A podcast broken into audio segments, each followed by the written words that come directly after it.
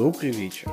С вами подкаст Кода Кода. Меня зовут Виктор Корейша. В этом подкасте мы обсуждаем жизнь в IT, избегая углубления в технологии и узкие профессиональные сферы. А поговорим мы сегодня о профессиональном развитии. У айтишников принято выделять три уровня развития специалиста. Обычно их называют английскими словами junior, то есть начинающий, middle, то есть специалист среднего уровня, и senior, тот, кто достиг высот в своей профессии. Сегодня мы поговорим о том, кого можно называть джуниором, насколько сложно дотянуться до мидла и что конкретно нужно для этого сделать. А в следующий раз обязательно обсудим, как расти дальше. Все гости сегодняшнего выпуска не только прошли этот путь и могут поделиться своим опытом, но и активно участвуют в профессиональном росте других людей. Мой первый гость, Георгий, работает фронтенд-разработчиком. То есть он оживляет все то, что мы видим, когда заходим на сайт с телефона или компьютера. Меню, изображения, кнопки, карточки товаров, фильтры, указатели. Но кроме того, что он делает это все сам, он еще преподает в сервисе онлайн-обучения Яндекс Практикум. Там он обучает с самого нуля до уровня джуниора. Для начала я попросил его объяснить, кто такой джуниор-разработчик.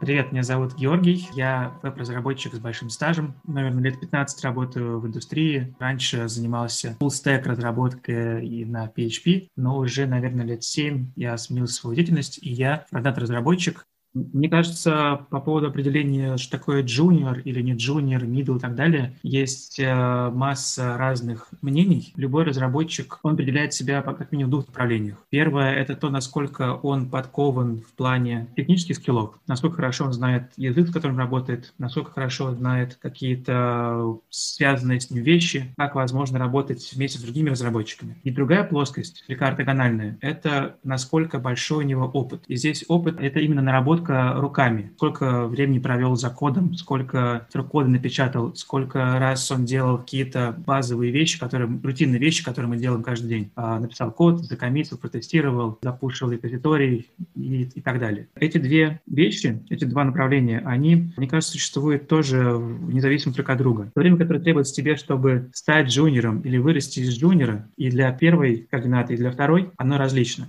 То есть ты можешь э, достаточно быстро научиться некому языку программирования, каким-то фреймворкам, допустим, выучить JavaScript и React. На самом деле ты будешь э, достаточно долго, там несколько лет, кататься на одном месте, потому что не до конца понимаешь все процессы, нету такого чувства спокойствия в том, что ты делаешь. Джуниор — это еще же про самостоятельность. И это не какой-то такой момент, что хоп, вчера я джуниор, а сегодня я уже не джуниор. Или вчера я интерн, а сегодня я джуниор. Это такой процесс поступательный, как э, в любой другой области знаний или деятельности деятельности. То, что отделяет джуниора от мидла, например, то, что мидл, он должен быть самостоятельным. Он знает, как делать, но часто не знает, что делать. А джуниор обычно не знает ни как делать, ни что делать. То есть э, чаще всего ему нужна помощь какого-то старшего разработчика, либо других людей, либо постоянный гуглинг и stack overflowing для того, чтобы понять, э, что же нужно делать, как решить проблему, найти нужный снипет, как код организовать. Мне кажется, чем больше джуниор растет дальше по своему опыту, тем меньше он спотыкается, тем меньше он смотрит э, в документацию, в код, тем меньше ему требуется помощь наставника и старшего разработчика.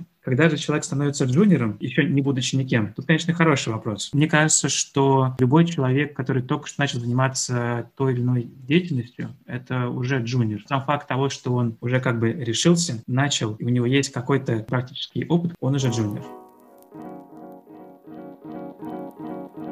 Развития человека на работе не существует вне работы и вне человека. Причем у работы и у человека абсолютно разные цели. У работодателя есть намерение получить у себя хорошую рабочую единицу, которая будет делать э, то, что нужно компании, согласно срокам, согласно описанию работы, и, в общем-то, делать э, то, ради чего человека наняли. Но это не всегда совпадает с тем, что нужно человеку самому, и особенно в начале пути. Обычно мы же склонны менять какие-то наши решения в процессе получения нового опыта, нового знания, то, что касается развития человека, это его собственное решение, куда двигаться. Часто это решение диктуется, естественно, условиями. Той же самой работой, компанией, в которой он работает. Но в какой-то момент человек уже, получая какой-то багаж знаний, может шире смотреть на свой курс. Первое, что он может сделать, это менять технологии, понимать, что вот я там занимался целый год этим э, дурацким JavaScript, надоело, хочу заниматься хорошим программированием на Java. И если у него есть воля, он может сменить. Также не обязательно кардинально менять свою профессию, можно менять это внутри какого-то технического навыка, изменить фреймворк, подход, заниматься не багами, а фичами, то, что достаточно релевантно для джуниоров. Человек должен думать об этом сам. И в какой-то момент от такого реактивного развития своей карьеры человек приходит к активному, проактивному, когда он сам, сам понимает, что я хочу делать это, а не делать то. Опять же, чем больше навыков, тем сильнее может быть эта воля к изменению курса, тем э, сильнее может быть понимание того направления, в котором ты двигаешься. И, естественно, поскольку я начал с того, что есть две составляющие, если они сходятся, то это дает дополнительный boost развитию. То есть если так повезло, план развития наемного программиста с точки зрения компании и его собственный план совпадают, то это просто прекрасно. Это, наверное, то, к чему стоило, стоило бы стремиться каждому начинающему разработчику. Это важное свойство любого человека — уметь разобраться в предмете, не быть зашоренным и не смотреть очень узко на то, чем ты занимаешься. Применимо не только к программированию, применимо к любой области знаний, к любой сфере деятельности. Как раз это то, что часто очень ценится, особенно в начинающих людях. То есть если человек начинающий проявляет такие качества, то это значит, что он, скорее всего, далеко пойдет или широко пойдет в плане развития своих знаний. Это очень принципиально. Если человек как бы просто ведомый, что ему говорят, то он и делает, то чаще всего это долгий путь э, ну, просто по времени. То есть он может быть действительно стать хорошим разработчиком, хорошим специалистом, он просто дольше будет это делать. Как вообще к этому приступить? Наверное, просто нужно читать, смотреть, изучать, спрашивать у людей. Ты можешь найти в себе товарища внутри компании, старшего по знаниям, авторитетного, того, за которым тебе просто хочется идти, подружиться, грубо говоря, с ним, пытаться из него взять все, что можно. В тот момент, когда ты понимаешь, что ты достиг, взял от этого человека все, что можешь, ну, расширить э, свой круг. В любом случае, мне кажется, что здесь важно интересоваться и важно искать. Это могут быть люди, это может быть поиск в интернете, это может быть все что угодно. Все, что вижу, то обязательно нужно впитывать. За последние пару лет появилось огромное количество различных курсов, которые обещают огромный буст в профессии. Я попросил Георгия рассказать подробнее о том, как нужно выбрать курсы, чтобы они помогли твоему развитию, а не стали просто тратой денег и времени. Да, эта тема такая раскручена в последнее время. Курсы программистов и всего связанного с веб-разработкой прежде всего. Когда я начинал, не было такой возможности, и я начинал на фрилансе и просто в бою учился. Мне это повезло был знакомый, который меня взял на работу, и я, по сути, долгое время тоже барахтался в каком-то таком собственном таку, клепал сайты, пока уже не смог выйти на какой-то следующий уровень. Сейчас есть возможности совершенно другие, да, это разные курсы. Мне кажется, самое важное для человека, который хочет стать программистом, идти не за деньгами, а, собственно, за профессией. К сожалению, я часто вижу не только среди студентов, э, которых ну, которые непосредственно общаюсь, но и, в принципе, по интернетам тех людей, которые говорят, что вот программисты получают много денег, поэтому я буду программистом. Да, это правда. Нам, программистам, повезло в этом плане. Но это не единственная профессия, которая денежная. И мне кажется, что профессии, связанные с разработкой, очень важ, важна мотивация не денежная, а именно профессиональная. Дальше у каждого курса, по крайней мере, всех, что я видел, всегда есть какой-то туториал период. Обычно это две или четыре недели, на которых можно получиться бесплатно, понять, как это все работает допустим, э, в Яндекс практикуме, не буду рекламировать, но я там работаю. Мне кажется, есть месячный бесплатный курс, который ты можешь пройти, ты можешь там обучиться каким-то совсем базовым вещам, но при этом ты можешь освоиться с программой, с тем, как проходит обучение, и ты можешь понять, это подходит мне или не подходит. Ну и раз уж мы заговорили про айтишные курсы, я не мог не спросить, стоит ли туда идти, если ты хочешь не просто стартовать в профессии, а развиться в той области, где ты уже работаешь. Мне, например, все время показывают рекламу тех или иных курсов, и несмотря на то, то, что у меня есть опыт изучения других языков и новых технологий, мне тоже иногда хочется куда-нибудь сходить и чтобы мне что-нибудь попреподавали. Я прекрасно представляю, что ребята уровня джуниор наверняка смотрят на эти курсы и думают, что они чего-то недополучили на своей основной работе. И может быть им стоит туда сходить. Есть способ пойти на курсы, если ты уже работаешь в этой сфере. Я прокомментирую своим опытом. Будучи JavaScript разработчиком, я прошел несколько курсов на Курсере которые не связаны с JavaScript вообще. Например, это было, были курсы по скале, потому что у нас бэкэндеры работали на скале, и мне это было интересно. Плюс это был курс от создателя скалы, это была фундаментальная наука. Скала применительно к алгоритму. Ну, по большому счету, я вспомнил то, что делал 9 лет назад, когда занимался олимпиадным программированием. Также я прошел курсы, которые были связаны с project менеджментом с agile и всякими вещами, которые есть в работе, но которые ты часто просто пропускаешь мимо, либо ты не знаешь базовых вещей. Ты не можешь правильно в голове то, с чем ты работаешь. Ты знаешь, что есть какой-то процесс, но ты не можешь его емко назвать одним словом. И таким образом внутри твоей головы получается так, что ты думаешь об этом процессе очень абстрактно и расплывчато, не сжато. И поэтому мысли твои, они тоже такие же расплывчатые, нелаконичные. И как раз-таки любые такие даже академические знания помогают э, эти мысли привести в порядок и по-другому их переосмыслить, переупаковать внутри себя. Поэтому я считаю, что проходить курсы точно не зазорно.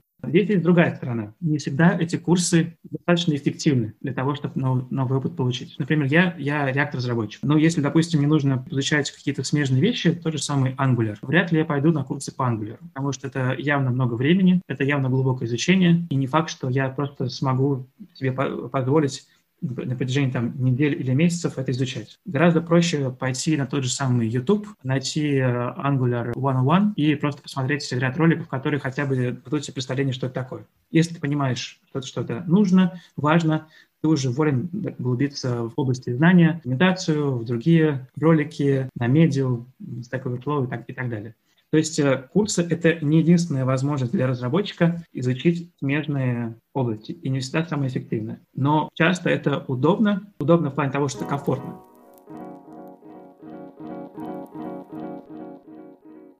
Итак, с помощью курсов или самостоятельно человек достиг уровня джуниор, и дальше ему нужно тоже как-то развиваться. Георгий дал несколько советов и на этот счет. Мне кажется, что джуниору нужно не бояться, как э, изучать что-то новое и не бояться делать ошибки. Такая общая штука, что все боятся делать ошибки, боятся ошибаться, потому что получится по голове, потому что нас так в школе учили, там родители так учили. Эту вещь нужно в себе искоренять. В своих ошибках будет получаться самый серьезный и самый глубокий опыт, который останется потом надолго. Нужно быть любознательным. Если ты не общаешься, ты зависнешь. Если ты не интересуешься, ты зависнешь. А если тебе не интересно, ты зависнешь. Нужно пытаться найти то место, ту сферу, которая тебе поможет все вот эти вот э, вещи, не технические, проявить в себе. Нужно учиться постоянно и постараться развиваться в разные стороны брать задачи, до которых тебе сложно дотянуться, брать разнообразные вещи в работе, не бояться брать на себя ответственность. Если цель, э, в принципе, карьерное развитие, то обязательно нужно оттачивать навык составления резюме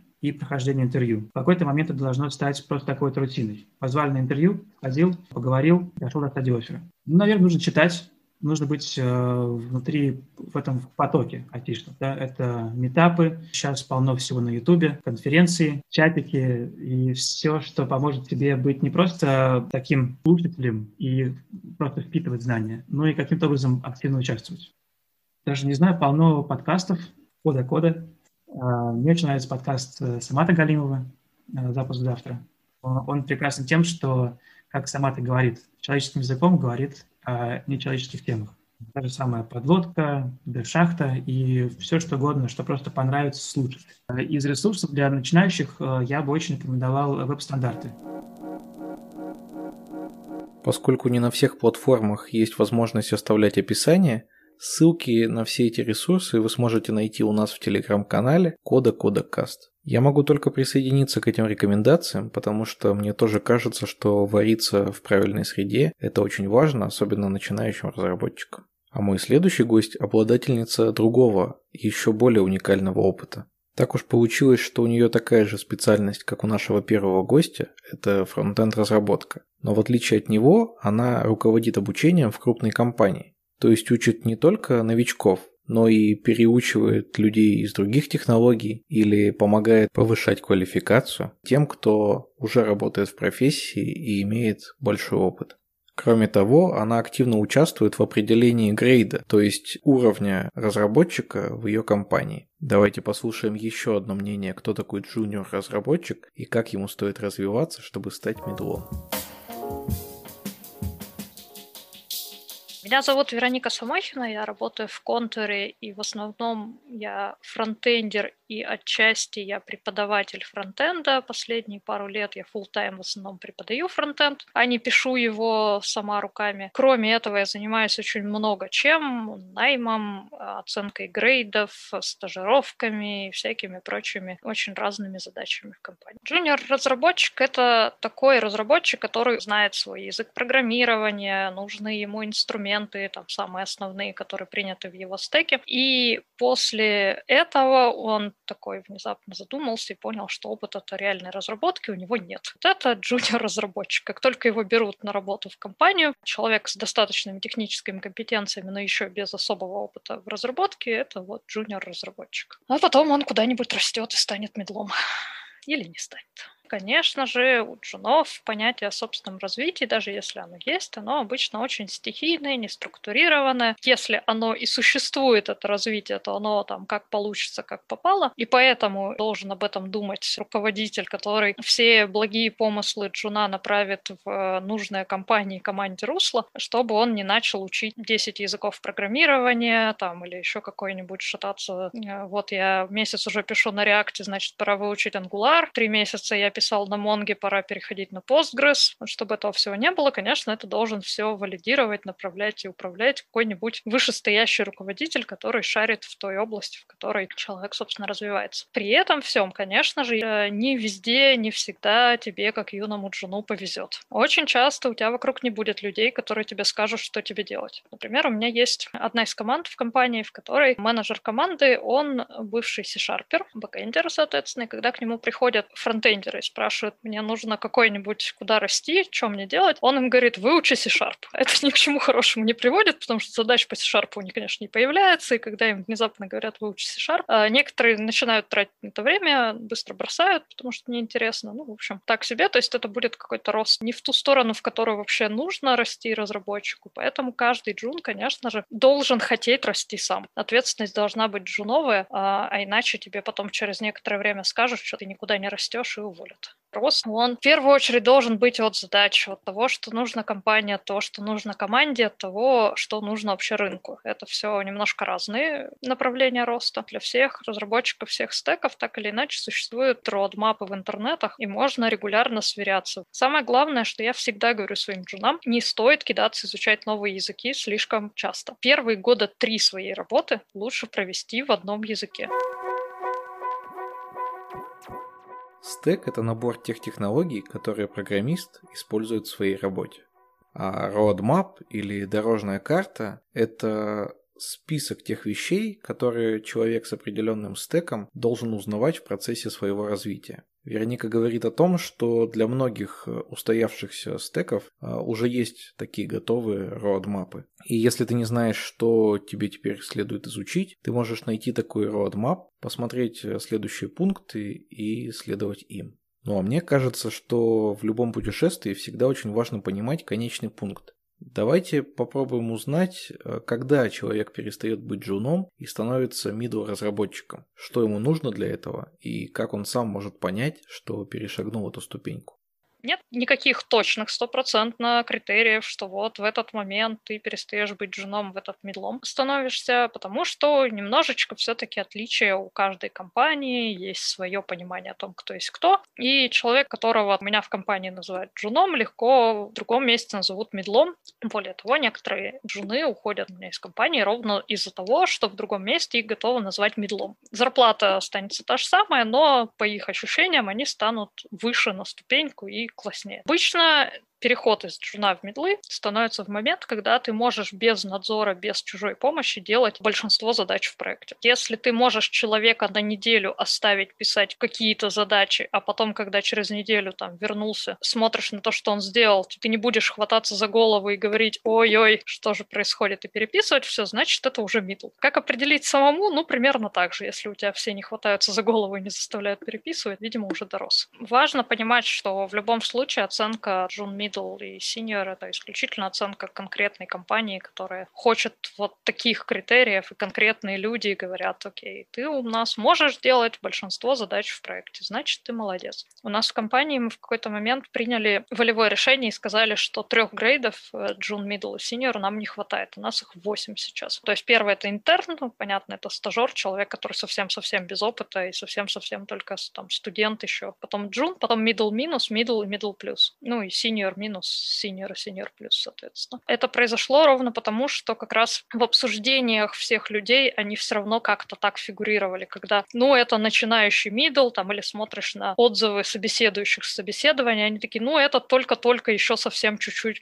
становится медлом. И вот всякие такие описательные характеристики, они всегда в речи появляются, и мы поняли, что просто этих трех грейдов не хватает. Мы в среднем говорим, что человеку надо примерно три года опыта в разработке, чтобы стать медлом. А дальше на ступеньке middle можно провести 5, 7 и больше лет спокойно вообще, и там сколько угодно можно, там 10 лет прожить и никогда на следующую не шагнуть. Человек, который вот только-только перешагнул на ступеньку медла, и человек, который вот завтра станет сеньором, это очень разные люди с очень разным опытом, очень разными компетенциями и очень разной зарплатой. Поэтому мы разделили их на более мелкие стадии. Понятно, что когда ты меняешь команду, у тебя сразу же э, кругозор происходящего в проекте падает до нуля, потому что, ну, если только это не какая-то близкая команда, с которой вы очень похожи что-то делали, в новой команде ты, конечно, не знаешь ничего. Но мы говорим тебе, что авансом мы верим, что раньше ты достигал вот таких высот, и, наверное, ты быстро справишься, чтобы достигнуть таких же высот в новой команде. Мы посмотрим на тебя полгодика, и если ты не дорастаешь обратно до этого уровня, ну что ж, придется признать, что ты, кажется, уровнем ниже. Мы тебя переоценили в той команде.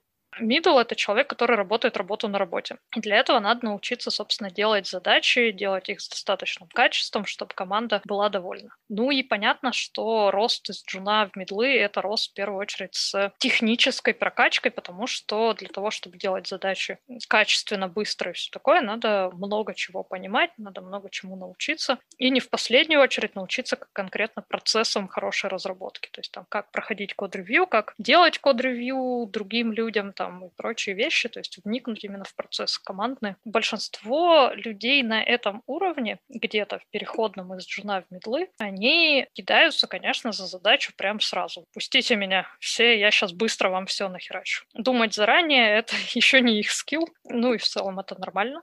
Если у него в результате получается нормальный код, который не стыдно читать, нормальный нейминг переменных, нормальное решение, которое нормально работает, то я говорю, окей, middle минус. Если человек умудрился еще и задать мне всяких интересных вопросов, а что будет там, не знаю, если мне передадут пустой массив э, в этом случае, а как я должен поступить, если тут деление на ноль будет, э, что мне вывести в интерфейсе или там еще какие-нибудь такие сценарии, если он вдруг про них подумал, то здесь уже где-то ближе к медлу нормальному уже разработчику. Если он расскажет, что он отдаст эту задачу Джуну, то это уже ближе к сеньору, конечно. Легко получается пройти.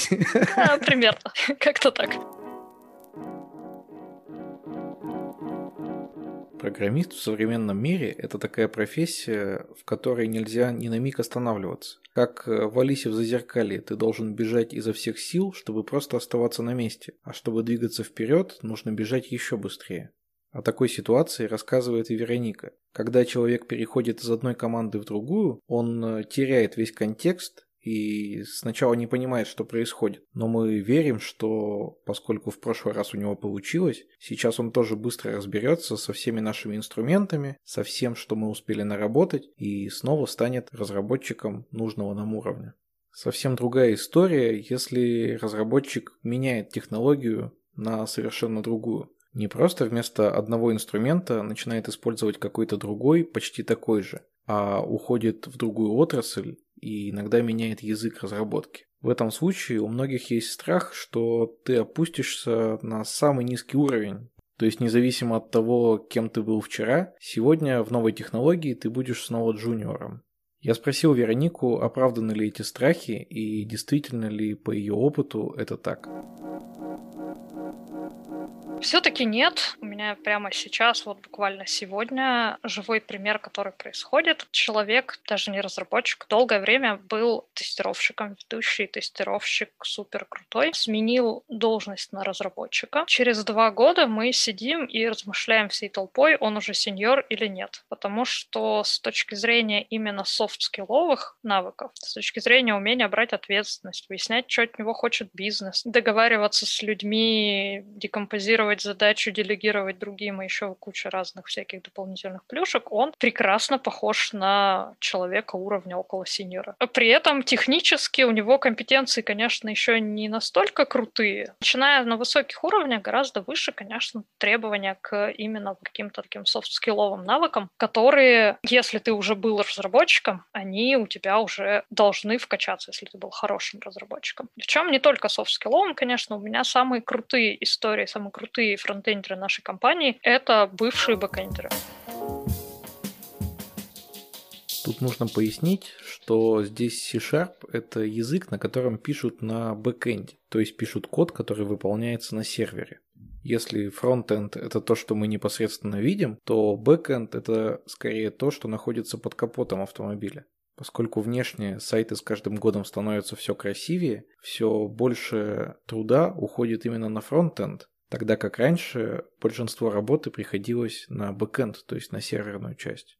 Дорогие слушатели, если этого контекста вам не хватило, чтобы понять, о чем пойдет дальше речь, то главная суть здесь в том, что это две совершенно разные отрасли.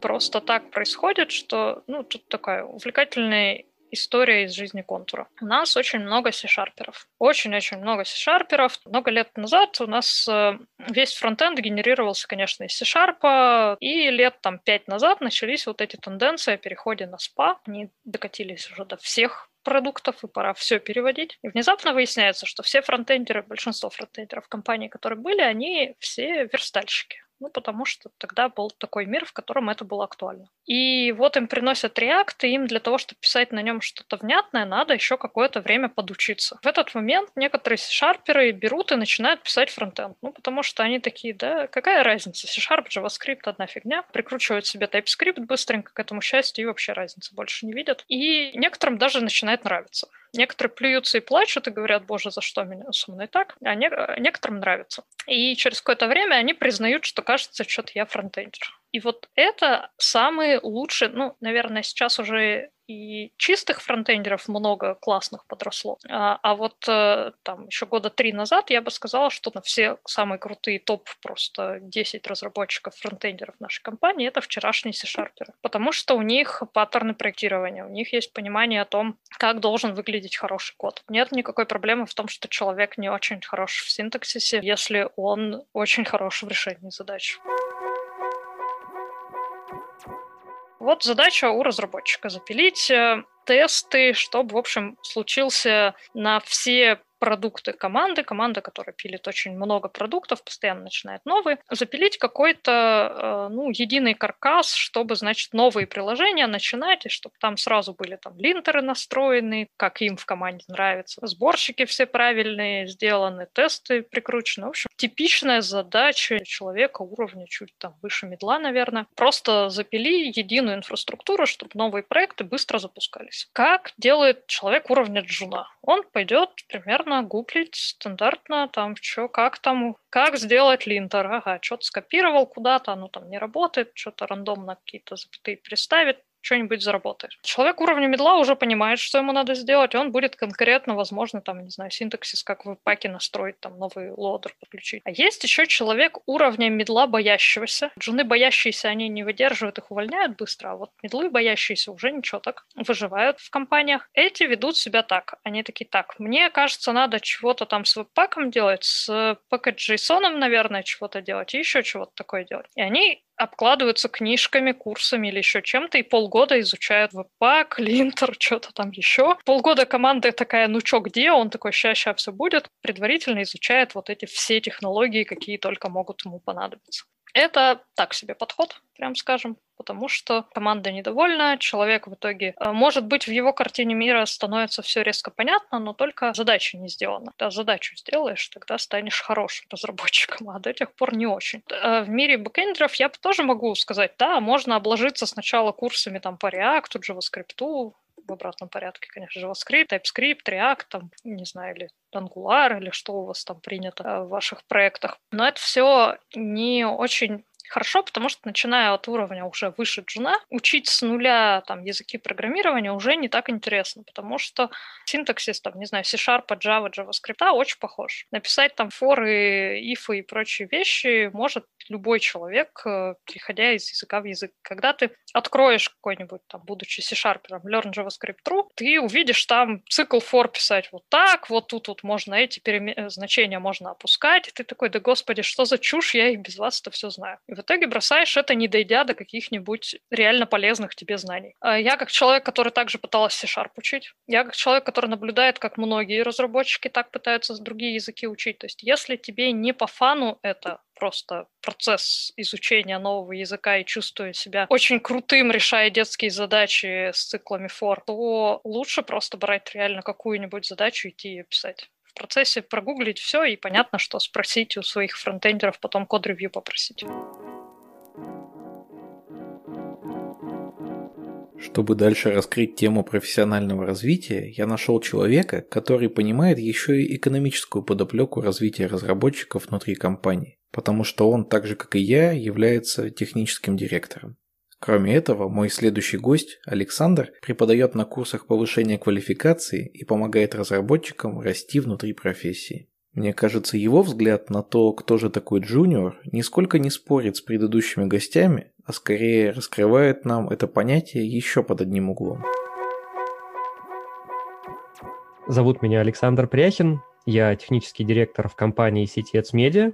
Параллельно с этим я преподаю на базе платформы Otus. Веду там несколько направлений. Это PHP, курирую Laravel Symfony и также Team Lead. Это еще одно направление, которое у меня там есть. Наверное, стоит дать некую прелюдию в плане того, что у каждой компании грейд он свой человек, который, скажем, middle в одной компании, может оказаться джуном или даже сеньором в другой компании. Но, тем не менее, понимание джуна, оно очень часто путается еще и с пониманием трейни, то бишь стажера. Потому что джун — это человек, который уже понимает язык. То есть если человек пришел, прочитал там простенькую книжку по какому-то языку, даже не то, что выучил, узнал часть основных конструкций и уже считает себя джуниором, нет, на самом деле это не так. Джуниор должен быть способен написать какие-то вещи самостоятельно. У него не должно возникать вопросов на тему того, условно, как переменные создаются или как функции вызываются, и он должен знать определенные базовые принципы в программировании, ну, в зависимости от того, конечно, какой язык он использует, да, там будут свои принципы или какая система, потому что джуниор, конечно, не обязательно программист, это может быть и джуниор QA, и джуниор DevOps, но, тем не менее, джуниор должен обладать определенной долей самостоятельности. Конечно, это не сложные задачи, он может задавать вопросы, но этот путь, который он проходит, он начинается именно вот уровня, когда он может прийти и закрывать несложные задачки, не дергая постоянно тимлида там, или наставника своего, неважно. До этого момента, если человек не в состоянии что-то сделать, если он не писал каких-то своих велосипедов, но он не джуниор, это еще стажер, которому даже задачу толком не дашь. Если разработчик уже выполнил все эти требования, имеет какой-то минимальный опыт и осознает себя как джуниор, дальше он понимает, что ему нужно расти и развиваться, чтобы достичь следующей ступени и стать middle разработчиком. Но вот вопрос, кто должен быть ответственным за его развитие? С одной стороны, это должно интересовать его работодателя, ведь чем лучше сотрудник подготовлен, тем легче и быстрее он будет справляться со своими задачами.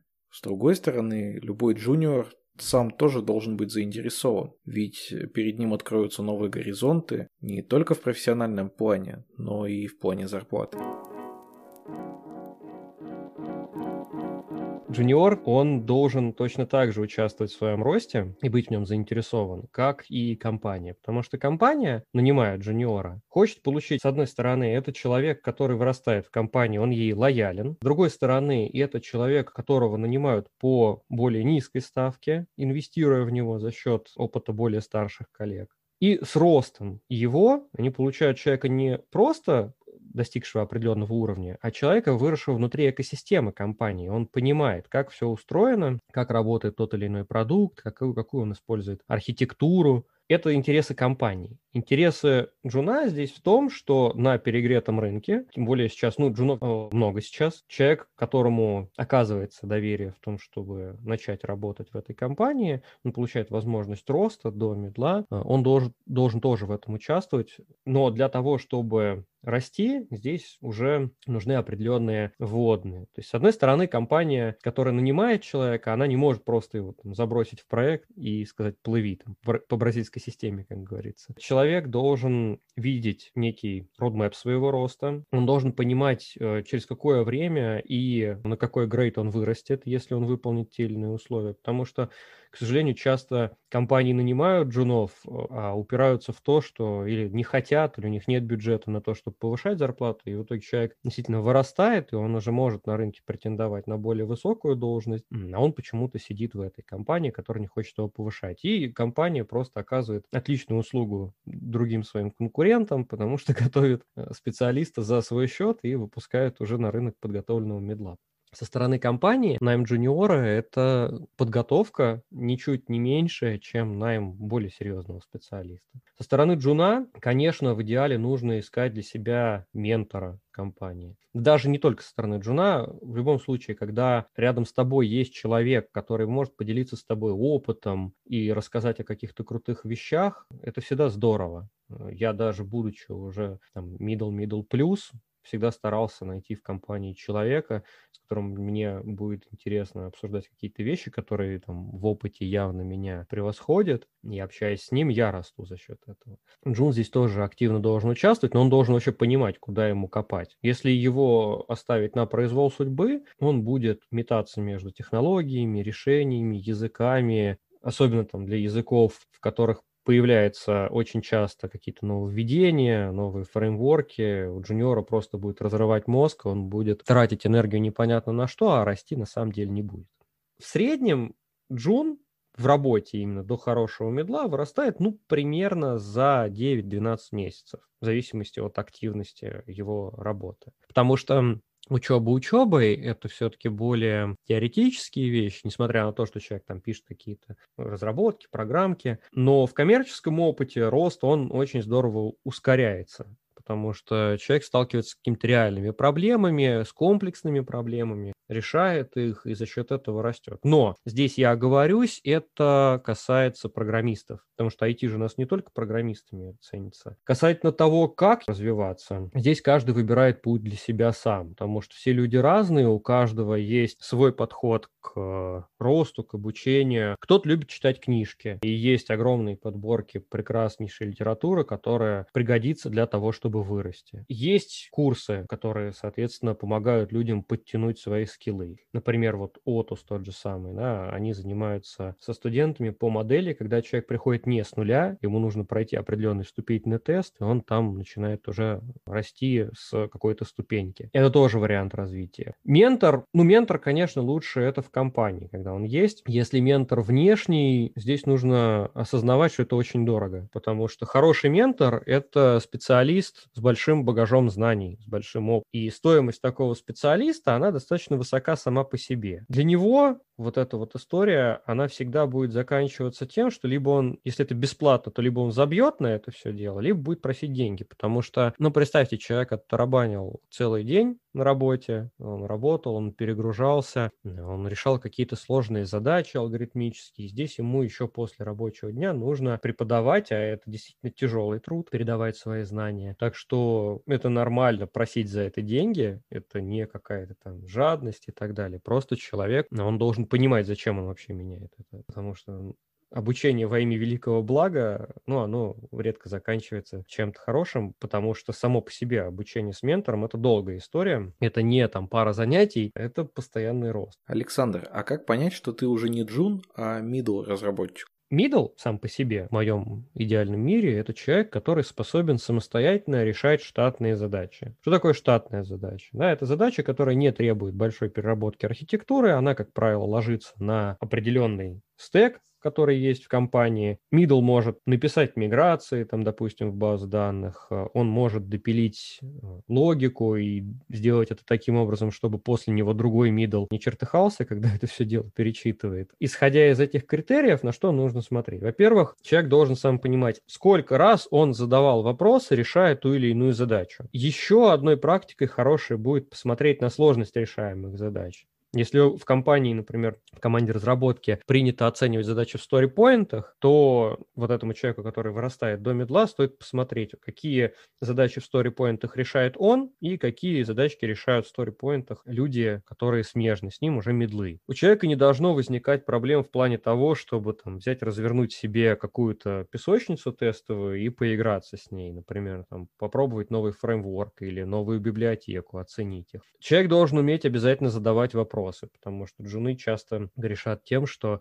прибегают и говорят, у меня ничего не работает. Да, это такой базовый навык, который нужно уметь делать. То есть человек, прежде чем задать вопрос, должен провести какой-то собственный анализ и прийти с вопросом уже с вводными кому-то, кому, кого он будет терзать этим вопросом. Middle должен понимать, что происходит с системой, то есть у него не должно возникать проблем там, с дебагом, с журналированием, с пониманием того, что вокруг происходит. А если мы говорим про программиста, если мы говорим про смежные технологии, то, то же самое самое. Да, там для DevOps это нормально отыскивать логи искать причину неработающего ПО. Для QA то же самое. Да, он должен понимать, там, где находится тест, если это автоматизация, как там с ним поработать и как он будет превращаться в что-то новое. И еще одна вещь – это наличие код-ревью, если он, конечно, есть в компании. Человек должен смотреть, как часто ему прилетает с код-ревью на комментарии, там, все плохо переделывай. Александр, через тебя прошли многие начинающие разработчики. Расскажи, а какие основные ошибки они совершают в плане развития? Во-первых, это думать о том, что я вот сейчас пришел, курсы пройду и сразу на яхте уеду, буду получать там сотни тысяч рублей в секунду. Нет, на самом деле это не так. Между позицией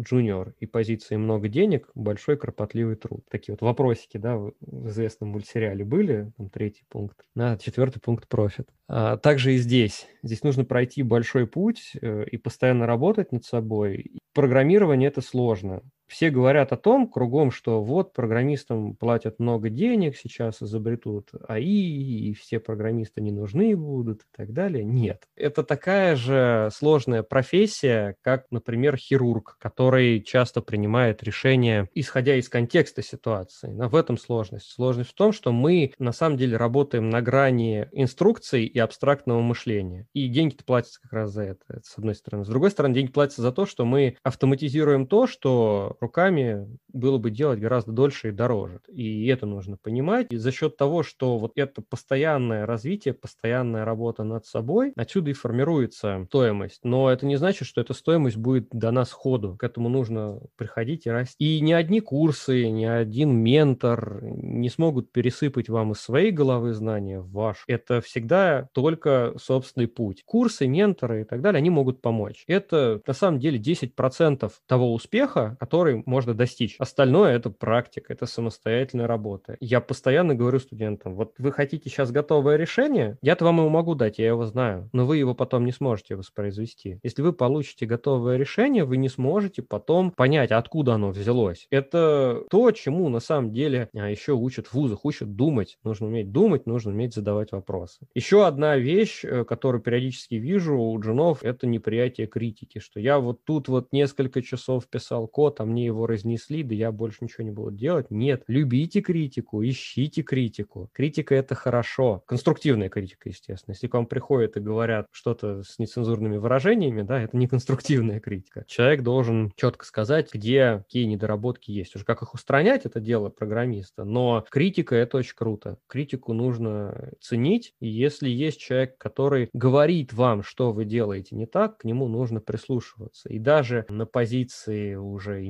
middle, и senior, и lead, и CTO, и выше, и выше, и выше, всегда нужно слушать людей, которые говорят о том, что что-то не так. Эти люди могут ошибаться, но прислушаться к ним и услышать, что они хотят донести, полезно, потому что, возможно, со своей точки зрения мы этого просто не видим. Поэтому такие вот ошибки тоже есть. Еще одна ошибка, которую я вижу, это забивание на учебу, особенно когда переходишь с момента там, создания простых переменных уже к более абстрактным вещам, типа там функций, массивов, докер-контейнеров, когда до этого ты разворачивал там готовый сервер, а тут тебе какие-то конфигурации надо делать, что-то куда-то там волюмы пробрасывать. Вот это вот шаг вперед, этот сдвиг парадигмы, что ли, он дается всегда сложно, и люди такие думают, ну ладно, я вот потом это сделаю, и из-за прокрастинации начинают сдавать. А здесь нужно регулярно расти, нужно постоянно развиваться, шагать в эту сторону. Пусть даже не каждый день, там раз два дня садиться там на пару-тройку часов, но регулярно заниматься, тогда это будет. И, конечно же, нужно решать задачи, нужно писать свои велосипеды, пока учишься. То есть это не так, что я вот пришел в компанию, изучил фреймворк и все, я крут, я теперь мидл. Не, вот я не верю в медлов, которые ни разу не написали там, допустим, свой MVC велосипед, потому что человек, который действительно хочет расти, он будет пробовать сделать что-то свое. Об этом нужно сломать зубы, потому что в любом случае свой велосипед хорошим, скорее всего, не напишешь. Ты будешь видеть его недоработки, но ты их будешь видеть только тогда, когда ты напишешь. Когда ты думаешь, что ты можешь написать что-то, это одно. Когда ты начинаешь это писать, ты видишь вот эти вот все костыли, палки, которые будут вылезать все равно из этого решения, ты их будешь исправлять, будут вылезать новые, и ты будешь с этим понимать, что на самом-то деле проще было взять фреймворк, но только тогда ты поймешь его настоящую ценность. Нужно любить практику и постоянно уделять ей время, только тогда будет рост.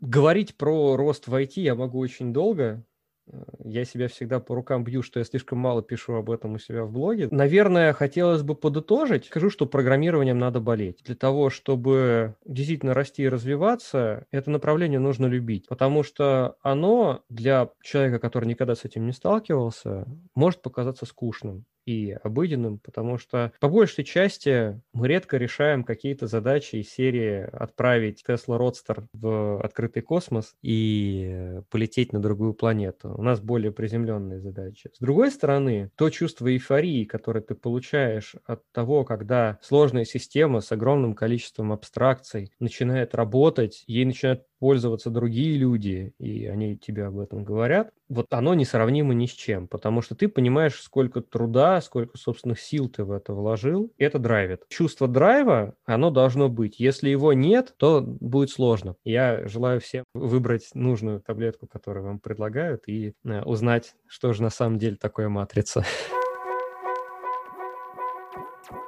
Именно это чувство вдохновило меня заниматься разработкой и, думаю, многих моих коллег. С вами был Виктор Корейша и наши гости. В любом развитии, как говорят в одном из моих любимых фильмов, нужно видеть цель, верить в себя и не замечать препятствий. Для джуниор-разработчика цель – это middle. Про препятствия он пока ничего не знает, но о вере в себя, надеюсь, мы сегодня немножечко добавили. Подписывайтесь на наш телеграм и инстаграм кода кода каст. Там я выложу дополнительные материалы и вы сможете обсудить выпуск.